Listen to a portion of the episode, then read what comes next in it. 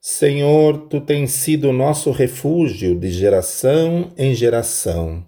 Antes que os montes nascessem, ou que tu formasses a terra e o mundo, sim, de eternidade a eternidade, tu és Deus. Tu reduzes o homem à destruição e dizes: Volvei, filhos dos homens, porque mil anos são aos teus olhos como o dia de ontem que passou, e como a vigília da noite. Tu os levas como corrente de água, são como um sono, são como a erva que cresce de madrugada. De madrugada cresce e floresce, à tarde corta-se e seca. Pois somos consumidos pela tua ira, e pelo teu furor somos angustiados. Diante de ti puseste as nossas iniquidades, os nossos pecados ocultos à luz do teu rosto pois todos os nossos dias vão passando na tua indignação. Acabam-se os nossos anos como um conto ligeiro.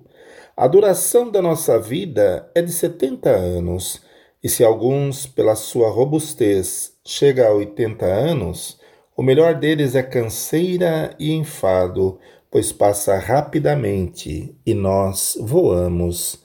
Quem conhece o poder da tua ira? E a tua cólera segundo o temor que te é devido? Ensina-nos a contar os nossos dias, de tal maneira que alcancemos corações sábios. Volta-te para nós, Senhor, até quando? E aplaca-te para com os teus servos. Sacia-nos de madrugada com a tua benignidade, para que nos regozijemos e nos alegremos todos os nossos dias. Alegra-nos pelos dias em que nos afligiste e pelos anos em que vimos o mal.